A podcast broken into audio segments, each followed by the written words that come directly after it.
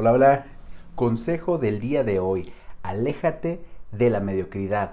Recuerda que la excelencia se consigue día a día, así que hoy es un excelente día para cumplir tu meta, tu objetivo personal en cualquier ámbito, ya sea en lo físico, ya sea en lo económico, ya sea en lo familiar, lo que tú quieras lograr, hoy es un excelente día. Si no lo hiciste, bueno, pues hoy empieza.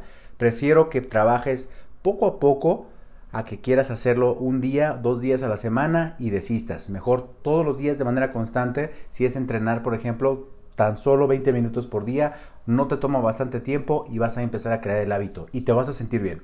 Así que el consejo del día de hoy es persevera, aunque hagas poco, no creas y no demerites ese, esa cantidad. No es la cantidad, sino el hábito que se va a formar.